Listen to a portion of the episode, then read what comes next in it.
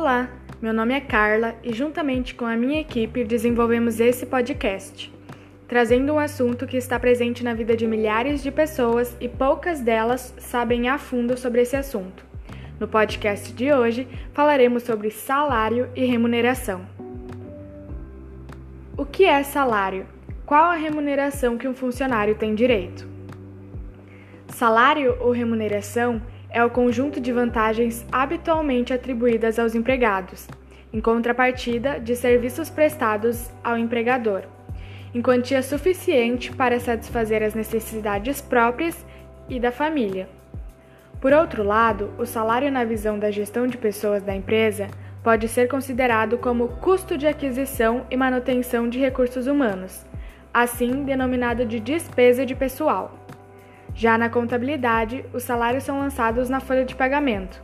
Segundo alguns juristas, existem algumas diferenças entre termos salário e remuneração no direito do trabalho brasileiro.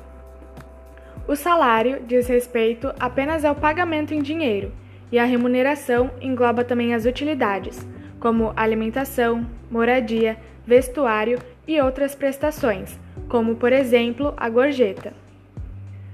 A palavra remuneração passou a indicar a totalidade dos ganhos do empregado decorrentes do vínculo empregatício, pagos diretamente ou não pelo empregador, e a palavra salário para indicar os ganhos recebidos diretamente pelo empregador pela contraprestação do trabalho. Agora falarei sobre algumas remunerações disponíveis aos funcionários.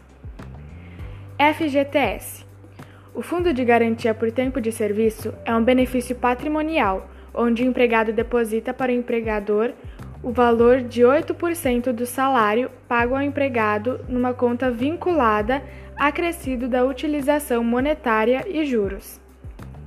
Férias. O empregado tem direito às férias depois de trabalhar 12 meses da seguinte forma: 30 dias corridos quando não houver faltado sem justificativas ao trabalho mais de 5 vezes no período aquisitivo, 24 dias corridos de 6 a 14 faltas sem justificativas no período aquisitivo, 18 dias corridos de 15 a 23 faltas sem justificativa no período aquisitivo e 12 dias corridos de 24 a 32 faltas sem justificativa no período aquisitivo. 13º salário. O 13º salário é uma gratificação de Natal, uma espécie de salário extra concedida a todo trabalhador formal que atua com carteira assinada. A gratificação de Natal garante que a cada mês trabalhado, o empregado tenha direito ao recebimento extra correspondente a um dozeavos do seu salário, Dessa maneira, o valor do 13º é o mesmo do salário mensal do empregado, caso ele tenha mantido vínculo com a empresa por pelo menos 12 meses. Seguro-desemprego. Quando o empregado é demitido sem justa causa, ele tem direito a receber um auxílio financeiro com base em seu último salário.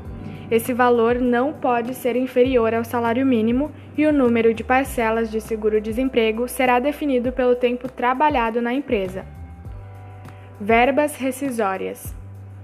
O trabalhador demitido sem justa causa terá direito a receber as verbas rescisórias compostas pelo saldo de salário, férias vencidas, se houver, um terço de férias proporcionais, décimo terceiro proporcional, aviso prévio, trabalhado ou indenizado, além de multa de 40% sobre o saldo do FGTS.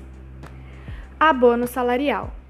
Quem recebe até dois salários mínimos, em torno de R$ 1.045 atualmente, tem direito a fazer o saque do PISPAZEP, chamado de abono salarial. Para se valer do benefício, o trabalhador deve ter registro em carteira por um período mínimo de 30 dias no ano base, que é o ano anterior ao do pagamento, e deve ter cadastro no sistema do PIS para funcionários de empresas privadas ou do PASEP para funcionários públicos durante pelo menos cinco anos. Vale Transporte.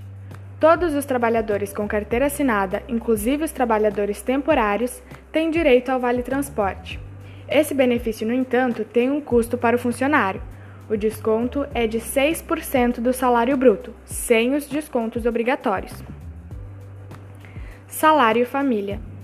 O empregado, inclusive o doméstico e o avulso, podem receber um valor a mais mensalmente dependendo do seu salário. Este valor é o salário família.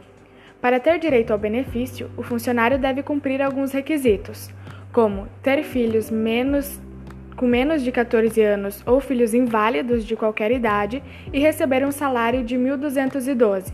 Lembrando que em uma família que cumpra essas regras, só um dos pais poderá receber o benefício. E acabamos por aqui, pessoal. Espero ter lhe ajudado. Até a próxima!